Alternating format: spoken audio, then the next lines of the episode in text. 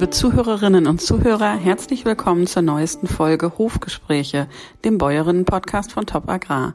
Ich bin Katrin Hingst und ich treffe in diesem Podcast interessante Bäuerinnen und schlaue Expertinnen und Experten, um mit ihnen über ihr Leben, ihre Herzensthemen, ihren Alltag zu sprechen.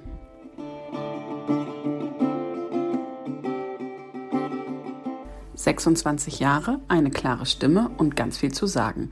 Heute spreche ich mit Katrin Moos. Die Bauerntochter ist Bundesvorsitzende der Landjugend und Mitglied der Zukunftskommission Landwirtschaft der Bundesregierung. Sie gewährt uns interessanten Einblick in die Kommissionsarbeit, das Ehrenamt unter Pandemiebedingungen und warum sie glaubt, dass das Gespräch über Landwirtschaft in der Gesellschaft so wichtig ist.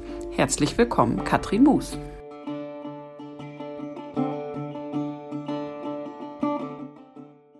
Herzlich willkommen zum Top Agrarbäuerinnen Podcast. Ich freue mich, dass äh, Sie heute Abend Zeit für uns haben. Genau, draußen vor meinem Fenster tobt äh, der Maisturm. ähm, es ist kalt, genau. Wie sieht es bei Ihnen aus? Wie ist die Stimmung? Äh, wo sitzen Sie gerade? Ja, guten Tag erstmal. Ich bin in Braunschweig und wenn ich aus dem Fenster schaue, gerade eben hat es gegossen, jetzt ist wieder ein bisschen ruhiger, aber es ist quasi Aprilwetter im Mai. Okay, alles klar. Dann ist es also wettertechnisch bei uns beiden äh, relativ ähnlich. Frau Buß, Herr Topagrar haben wir von Ihnen ja schon mal gelesen. Und zwar hat meine Kollegin Sie interviewt für fünf Fragen an. Und wir haben ähm, ein spannendes Interview gelesen zum Thema Landjugendarbeit und äh, über die Zukunftskommission. Denn Sie sind Bundesvorsitzende der Landjugend in Deutschland und äh, gleichzeitig berufen worden, oder nicht gleichzeitig, sondern sind äh, im Zuge dessen berufen worden zur Zukunftskommission der Bundesregierung in Berlin. Beide Themen sind hochspannend, äh, da wollen wir gerne heute ein bisschen drüber sprechen. Ähm, genau, Frau Mungus, vielleicht erzählen Sie erstmal von der Landjugend. Wie, wie lange sind Sie da schon ähm, aktiv und äh, wie sind Sie zu diesem hohen Posten als Vorsitzende gekommen?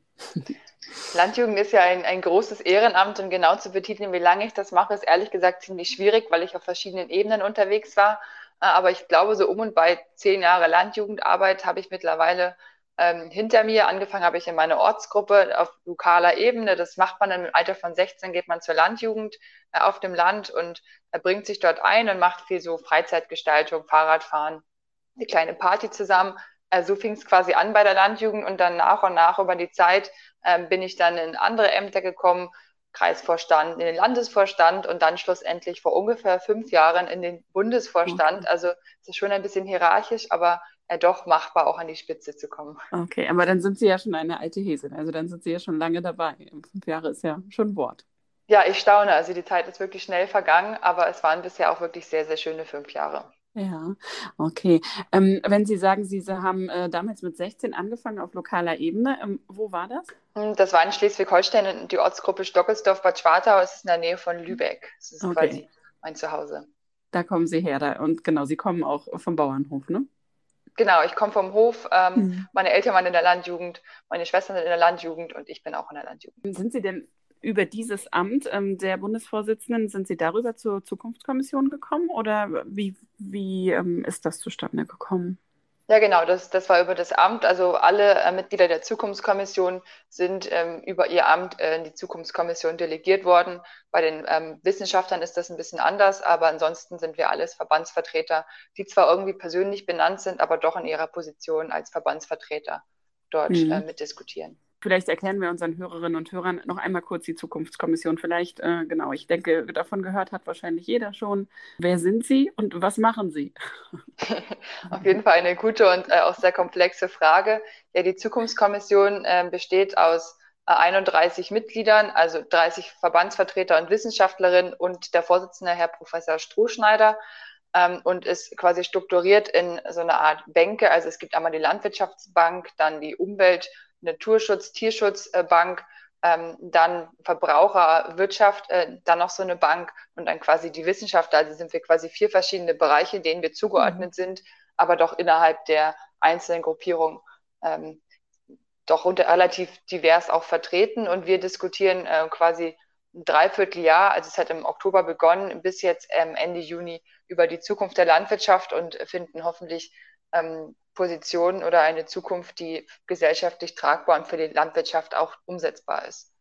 Okay, also das heißt, es sind alle Positionen, die es auch in unserer Gesellschaft gibt, äh, sind versucht worden abzubilden in dieser Kommission. Also dass man von von den Vertretern der Landwirtschaft bis hin zu den Vertretern von NGOs und ähm, Umweltschützern versucht, alle ins Boot zu holen. Oder wie kann ich mir das vorstellen? Genau, und das ist auch der wichtige Aspekt, weil es hier, finde ich, nicht nur um die Landwirtschaft geht, sondern auch um eine gesamtgesellschaftliche Diskussion, weil eben auch der Verbraucher mit ins Boot geholt werden soll, äh, wenn es äh, zum Beispiel darum geht, wie bestimmte Standards umgesetzt werden äh, und so weiter. Und das ist auch sehr wichtig und ich würde sagen auch recht konstruktiv, dass dort die relevanten Akteure vertreten sind. Mhm. Äh, jetzt war ja die Zukunftskommission gerade erst vor ein paar Wochen in Schlagzeilen ähm, mit dem Austritt einer großen Umweltschutzorganisation, die gesagt hat, sie machen nicht mehr mit. Ähm, wie, wie darf man sich das denn vorstellen, wenn dort diskutiert wird? Ähm, geht es hoch her in den Diskussionen oder sind die Positionen sehr unterschiedlich? Ich glaube, das kommt ganz drauf an. Also teilweise sind sie sehr unterschiedlich und teilweise finde ich es aber auch beeindruckend, wenn man miteinander redet, wie nah beieinander man dann plötzlich auch ist, was nicht heißen soll, wir brauchen die Diskussion nicht, weil wir sind sowieso auf einer Linie. So ist es nicht. Äh, aber dennoch ähm, sind zumindest bestimmte Ziele, die man erreichen will, doch relativ ähnlich. Die Umsetzung ist immer das große Problem, äh, aber zielmäßig äh, läuft das ganz gut. Und ich mhm. glaube, das funktioniert auch nur, weil der Ton, mit dem miteinander gesprochen wird, ist auf jeden Fall ein sehr freundlicher, einer, der aufeinander zugehend ist. Ähm, mhm. Ähm, dennoch sind natürlich die verschiedenen Positionen nicht äh, ganz zu leugnen. Sie haben in unserem Interview gesagt damals äh, zu meiner Kollegin, dass Sie sich ähm, auf den Austausch freuen, vor allem auch mit einer Kollegin vom BUND. Ähm, ist dieser Austausch so zustande gekommen, wie Sie sich das damals erhofft hatten? Das war, wir hatten das Interview geführt kurz bevor das gestartet ähm, hat, glaube ich, ne? Damals. Genau, das ja. war im September mhm. das Interview und im Oktober mhm. ging es los. Ja. Ähm, ja. also der Austausch ist auf jeden Fall ähm, enger, als ich vorher gedacht hätte. Die Miriam mhm. Rapi auch von der BUND-Jugend und ich äh, haben sehr viel Austausch und haben auch im Rahmen der Zukunftskommission äh, gemeinsam so ein Zukunftsbild der Jugend erarbeitet, was ja auch bei dem öffentlichen Termin im März schon zu Teilen auch vorgestellt wurde. Äh, und das ist auf jeden Fall auch ein sehr wertschätzender Austausch und ich glaube für uns beiden auch sehr erfrischend, äh, wie gut wir auch miteinander ähm, diskutieren und aufeinander zugehen können äh, und uns vor allen Dingen auch zuhören dabei. Und ähm, das macht wirklich Spaß mit ihr. Hm. Hat sich denn durch die Arbeit für Sie, haben sich Sichtweisen bei Ihnen verändert? Also ist da was in Gang gekommen? Haben, sehen Sie Dinge jetzt anders als vorher oder, oder im Gegenteil? Haben Sie eigentlich das Gefühl, nee, eigentlich war schon, waren wir hier schon vorher um, auf einem guten Weg? Mhm. Ich glaube, junge Menschen zeichnen sich auch ein bisschen dadurch aus, dass sie insgesamt relativ offen sind. Äh, und in dem Punkt, was, was Offenheit für Veränderung angeht, würde ich sagen, ist gar nicht unbedingt so viel Veränderung da. Was ich gelernt habe, ist, dass ähm, gutes Zuhören und miteinander reden viel bewirken kann, äh, um eben konstruktiv zusammenzuarbeiten. Aber dieses Nachhaltigkeitsdenken und bewusster für die Umwelt, ich glaube, das habe ich vorher schon relativ äh, bewusst gehabt, wobei ich ähm, trotzdem auch immer wirklich sehr betone, dass die Landwirtschaft natürlich auch betriebswirtschaftlich Lösungen braucht äh, und nicht ähm, nur von Umweltmaßnahmen ähm, alles mhm. erreichen kann. Sie sagten gerade, dass man, äh, dass Sie sich schon ein paar Mal jetzt auch gewundert haben, dass die Position am Ende doch, dass man doch am Ende in vielen Punkten auch nah beieinander ist. Haben Sie das Gefühl auch manchmal auch im, Gesellschaft, in, im gesellschaftlichen Dialog, dass, dass man sich so gegenübersteht und ähm, dass Positionen gar nicht mehr richtig ausgetauscht werden, sondern dass es eher nur noch ein Schlagabtausch ist, obwohl man eigentlich das gleiche Ziel hat? Ähm, ja, leider habe ich den Eindruck viel zu häufig. Ich glaube, das Problem ist, dass wir ähm, in unserem ganz normalen Leben uns ja auch sehr stark von, von anderen Meinungen beeinflussen lassen und deswegen ja oftmals in bestimmten Bereichen auch zu eingefahren sind.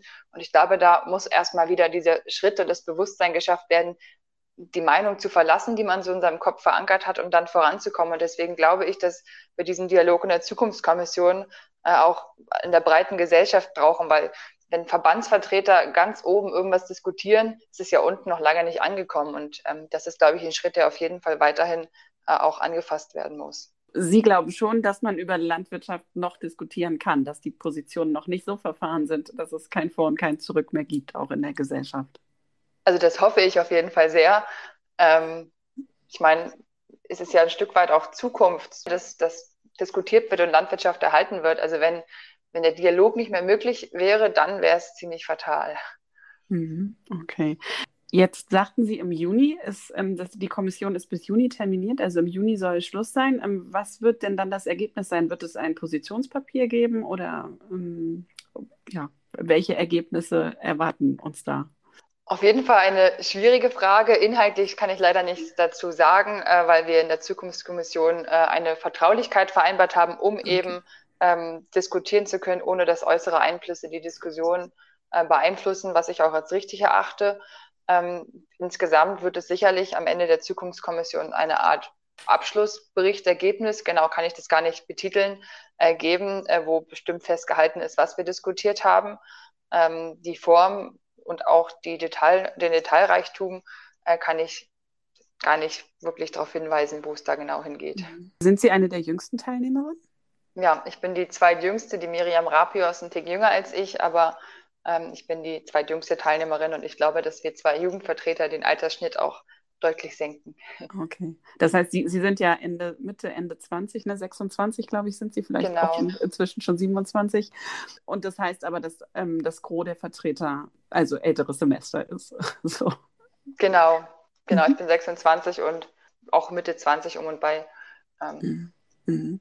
Ja. Ähm, wie war das denn? Ähm, also hatten Sie das vorher geahnt oder war das ähm, eigentlich relativ klar, dass Sie als Vertreterin auch mit in dieser Zukunftskommission sitzen? Das ist ja schon ähm, ein hohes Gremium. Ähm, sind Sie da überrascht worden oder haben Sie sich gefreut oder war da auch ein bisschen Ehrfurcht dabei? Ähm, hm, ich habe mich auf jeden Fall gefreut. Also ich hatte schon länger gehofft, dass Jugend in irgendeiner Art und Weise vertreten sein wird, mhm. aber bei einem Gremium, was ja, es war ja absehbar, dass es nicht sehr groß wird, da weiß man ja nie genau, wer dann äh, konkret auch ins Auge gefasst wird. Ich war ja bei dem ähm, Dialog im Kanzleramt im Dezember 2019 war das, 2020? Nee, 2019 äh, schon mit dabei, äh, was ich auch sehr interessant fand. Ähm, und es ist aber auch ein bisschen Ehrfurcht dabei gewesen. Also wenn man so einen Anruf kriegt aus einem Ministerium von Staatssekretärsebene ist das schon was Besonderes, kriegt man ja so alltäglich als normaler Mensch eigentlich gar nicht. Ähm, und dann noch diese Verantwortung, die da auch mit mitspringen kann. Wenn man so, einen, so eine Aufgabe annimmt, muss man ja auch was dafür entgegenbringen. Also nichts tun ist ja keine Option, dann äh, wird man ja auch dem Amt nicht gerecht. Äh, von daher war das Freude, aber auch Ehrfurcht ähm, und auch ein Stück weit so ein bisschen Ungewissheit, was auf mich zukommt. Äh, wie kann man sich das vorstellen? Wie oft treffen Sie sich, beziehungsweise treffen Sie sich zurzeit überhaupt? Oder äh, macht Corona Ihnen da einen Strich durch die Rechnung und Sie dürfen auch äh, eine Zoom-Konferenz machen oder eine Videokonferenz? Tatsächlich würde ich sagen, dass Corona sogar ein bisschen auch dazu beiträgt, dass wir relativ viel im Austausch sind in der Zukunftskommission. Ähm, ein bisschen schade ist es, dass wir, also unsere Plenumstreffen, sage ich immer dazu, also wenn die gesamte Zukunftskommission beisammenkommt, ähm, dass wir die leider auch ähm, per WebEx äh, durchführen müssen, also als Videokonferenz. Ich glaube, die wären sehr fruchtbar, äh, wenn die in ähm, Live stattfinden würden, äh, weil gerade diese wichtigen Pausen zwischendrin, wo man sich bilateral austauschen kann ähm, oder auch vielleicht mal äh, der gemeinsame Wein am Abend ähm, bestimmte Diskussionen doch ganz gut vorantreiben. Ähm, die Treffen finden so einmal im Monat statt. Und dann haben wir aber auch noch so Unterarbeitsgruppentreffen. Ähm, die finden dann regelmäßiger statt zwischen den äh, großen Sitzungen. Und ich glaube, die wären ohne diese Videotools, die wir vorher quasi fast gar nicht benutzt haben, ähm, auf jeden Fall nicht so fruchtbar, wie sie das jetzt momentan sind. Mhm, okay. Äh, Frau Mus, ähm, Ihre Affinität zur Landwirtschaft, ähm, woher kommt die? Also diese die Landjugendarbeit, Sie sind ja auch, ähm, haben Agrarwissenschaften studiert und ähm, haben mir gerade schon im Vorgespräch erzählt, dass Sie zurzeit promovieren. Also woher kommt die? Ich bin auf einem landwirtschaftlichen Betrieb ähm, aufgewachsen. Ich glaube, wenn man als junger Mensch sich ein bisschen damit beschäftigt und Spaß bei der Sache hat, äh, ich habe schon früh ähm, mit Getreide rangeschoben, ich habe Kühe gemolken, ich bin Trecker gefahren, da macht das einfach einfach Spaß und man hat ja auch als Kind eine große Freiheit auf so einem Bauernhof, als ich mir dann die Frage gestellt habe, was ich weitermachen möchte. Und Agrarwissenschaften ist ja auch ein sehr breiter Studiengang, äh, wo man sich ja auch ähm, nicht von vornherein festlegen muss, was man beruflich später machen möchte, sondern ja sehr viele Möglichkeiten hat. Und es hat mir einfach zugesagt, dass ich die Richtung eingeschlagen habe. Und das war auf jeden Fall die richtige Richtung. Ähm, ich mache es ja jetzt im Ehrenamt auch sehr viel mit Landwirtschaft, äh, aber auch im Freundeskreis ähm, sind sehr viele Landwirte dabei und das macht mir einfach Spaß. Sind Sie denn auch ausgebildete Landwirtin? Also haben Sie das auch als ähm, Ausbildung gelernt oder sind Sie, haben Sie das Studium gemacht? Hm, die Frage habe ich mir länger gestellt, ob die Ausbildung vielleicht das Richtige wäre. Ähm, da ich aber äh, keine Hoferbin bin, sondern mein Bruder den Betrieb weitermacht, habe ich mich letztendlich dagegen entschieden. Ich glaube aber jetzt, ähm, wenn ich das zurückreflektiere, äh, mit dem Studium wäre es auf jeden Fall nicht schlecht gewesen, mhm. ähm, weil man doch noch anders praktischer an die Dinge herangeht ist nicht schlimm, dass ich keine habe, aber es hätte mir auch nicht geschadet. Mhm. Haben Sie in Kiel studiert? Ähm ja, ich habe meinen Bachelor in Kiel gemacht und dann wollte ich nochmal was von der Welt sehen und habe meinen Master in Bonn gemacht. Ähm, waren Sie schon immer politisch, Frau Mus, oder hat sich das entwickelt? Das hat sich tatsächlich entwickelt. Ähm, in der Schule war ich gar nicht so politisch affin und ähm, in der Schule, muss ich ehrlich sagen, äh, fand ich Geschichtsunterricht und auch äh, WIPO, also Wirtschafts- und Politikunterricht, gar nicht mal so spannend. Das hat sich mit der Landjugend so entwickelt und dann aber auch mit der Zeit. Also Ortsgruppenarbeit ist ja nicht sehr politisch und je höher man dann quasi kommt, desto politisch, politischer wird das Ganze dann ja auch. Äh, und auf Bundesebene ist es ja ganz klar überwiegend Politikarbeit und nicht die Arbeit mit den Landjugendlichen vor Ort. Es macht mir aber Spaß. Also die Entwicklung war gut. Und inzwischen sind Sie äh, Expertin für Agrarpolitik? Sind Sie voll im Stoff? Vielleicht nicht in allen Facetten, aber äh, in vielen Bereichen würde ich sagen, kann ich ganz gut mitreden. Ähm, mhm. Also man lernt eine ganze Menge nebenbei, ohne richtig sich hinsetzen zu müssen, um was zu lernen. Das ist eigentlich das Faszinierende bei so einem Ehrenamt. Ähm, einmal vom Inhaltlichen, vom Politischen her, aber auch vom Persönlichen. Man nimmt einfach total viel mit, ohne dass man richtig lernen muss. Ähm, haben Sie ein, ein Spezialgebiet? Ein Spezialgebiet im, im, Bundesvorstand? Nee, was Sie politisch besonders begeistert oder besonders interessiert, ich meine innerhalb der Agrarpolitik. Was, was wir ja viel auch bearbeiten bei der Landjugend, ich glaube schon, dass man auch ein Stück weit von Begeisterung sprechen kann, ist auf jeden Fall die gemeinsame Agrarpolitik, äh, die jetzt ja gerade auch wieder sehr aktuell ist. Ich würde nicht sagen, dass ich mich in jeden Feinheiten äh, auskenne, äh, was jetzt die konkrete Umsetzung angeht, aber das Grundsätzliche, äh, auch vor allen Dingen die Förderung von jungen Leuten, da kenne ich mich eigentlich ganz gut drin aus. Mhm, okay, spannend. Ähm, dieses Ehrenamt bei der Landjugend, was Sie schon so lange innehaben, Frau Mus, wie viel Zeit ähm, kostet Sie das oder was heißt kostet Sie das? Wie viel Zeit verbringen Sie damit in der Woche? Es ist ziemlich schwierig zu betiteln. Es ist auf jeden Fall kein kleines Ehrenamt äh, und eines, was doch sehr viel Zeit in Anspruch nimmt. In Stunden kann man das gerade jetzt zu Corona-Zeiten gar nicht genau sagen, weil sich das Ehrenamt gerade sehr stark verschoben hat. Ähm, ich würde sagen, vor Corona war ich bestimmt so ähm, alle ein bis zwei Wochen mindestens einmal in Berlin. Das ist dann quasi äh, schon ein Zeitaufwand und dann äh, tägliches E-Mail lesen ist auf jeden Fall auch dabei und auch mit den äh, Mitarbeitern vom Hauptamtdienst in Berlin ja auch unterstützen, also den Bundesvorstand unterstützen, ähm, Kontakt aufzunehmen äh, und Dinge zu besprechen. Ich würde sagen, das sind so Sachen, die alle Zeit in Anspruch nehmen, das jetzt stundenmäßig zu betiteln, wird ein bisschen schwierig. Hm. Äh, wie hat sich das durch Corona jetzt verändert für Sie, das Ehrenamt? Es ist leider quasi alles digital, wie, wie sich ja mhm. quasi das gesamte Leben ins Digitale ähm, übergespielt hat. Ich glaube, in bestimmten Punkten ist es gut. Es macht einige Termine einfacher, äh, gerade so Stundenbesprechungen äh, oder auch äh, kleine Diskussionen.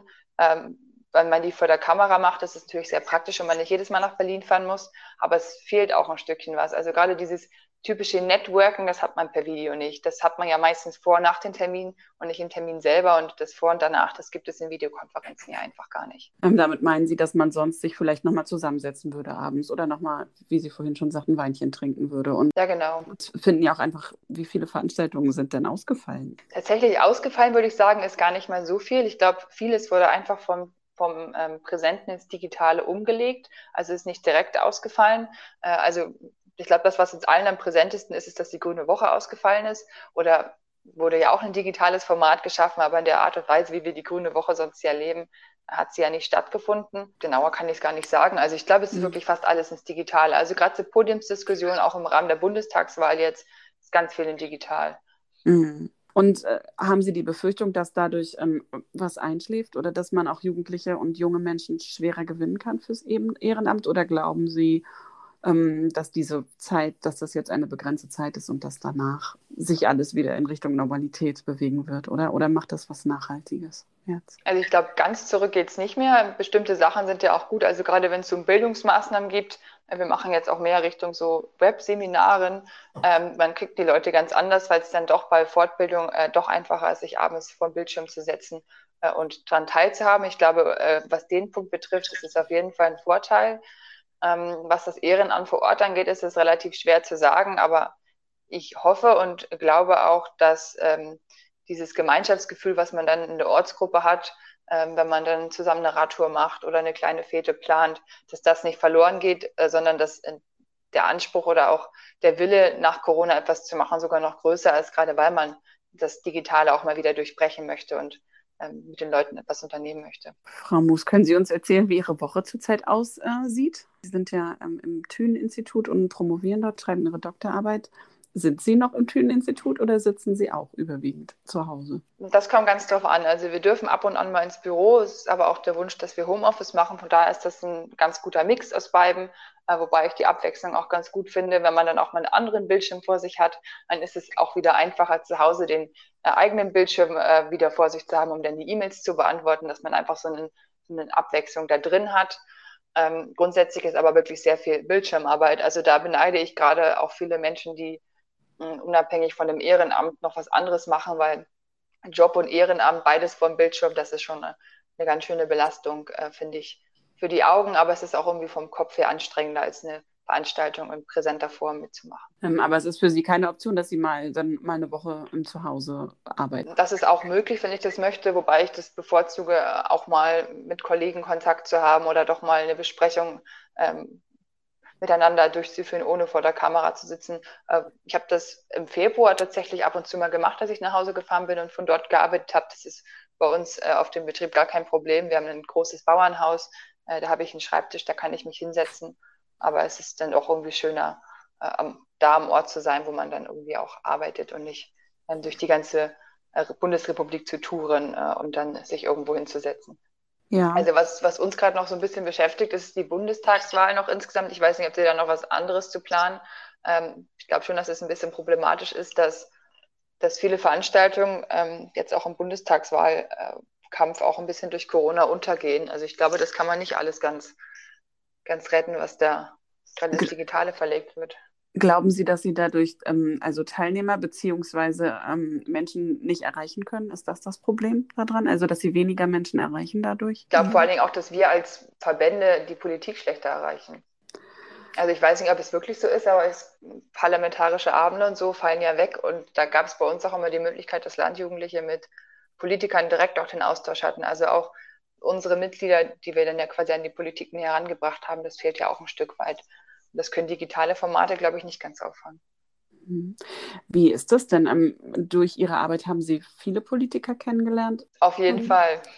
Ähm, ich würde sagen, eine ganze Menge. Wir haben vor drei Jahren, ähm, haben wir bei der Landjugend das Konzept gestartet, Landjugend im Bundestag. Und da haben wir dann geschaut, was für uns die relevanten Politiker oder auch Ausschüsse sind äh, und haben dann den, ähm, den Ernährungs- und Landwirtschaftsausschuss und auch den Jugendpolitischen Ausschuss angefragt und Gespräche geführt, natürlich mit vorher gesetzten Positionierungen.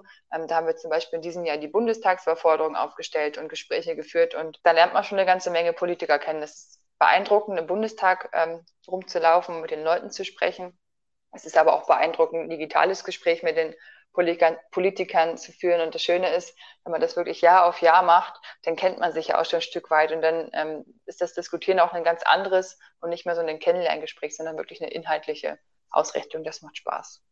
Wie oft sind Sie in Berlin? Hm, normalerweise, wenn kein Corona ist, so ein bis, ähm, ja, also alle ein bis zwei Wochen.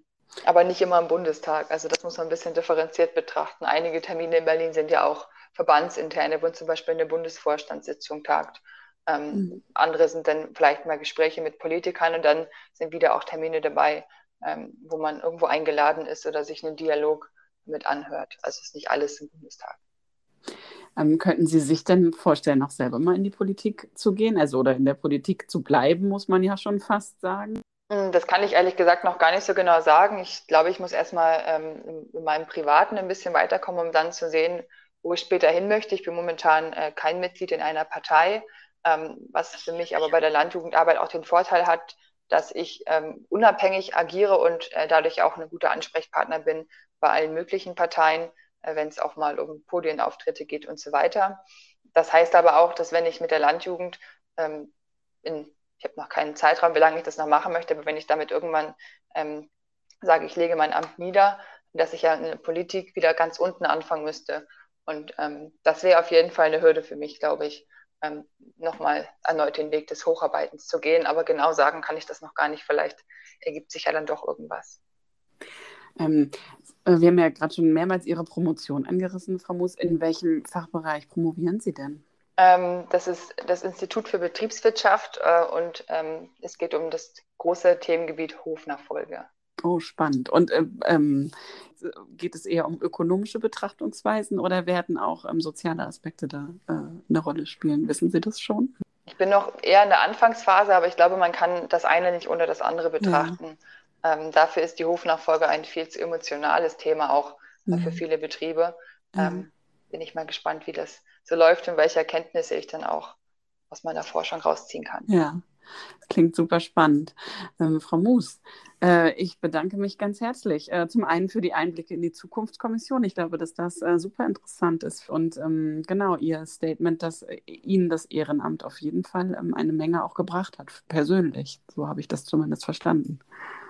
Auf jeden Fall. Also wenn man persönlich nichts da mitnehmen kann aus so einem großen Ehrenamt, äh, dann wird es auf jeden Fall schwierig. Ich glaube, dass das, was man wirklich machen muss, ist so einem Ehrenamt, ist die Kombination aus, man möchte äh, was erreichen für seinen Verband und für seine Interessen und möchte auch Spaß dabei haben. Und so ein Ehrenamt ist ja auch ein Stück weit Hobby und das muss es irgendwo auch vereinen und das tut es auch echt ganz gut.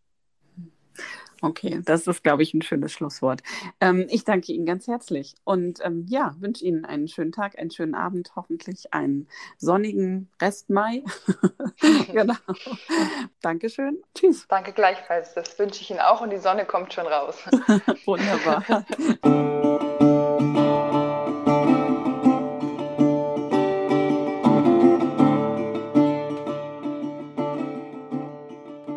liebe Hörer und Hörerinnen, das war der Podcast mit Katrin Moos.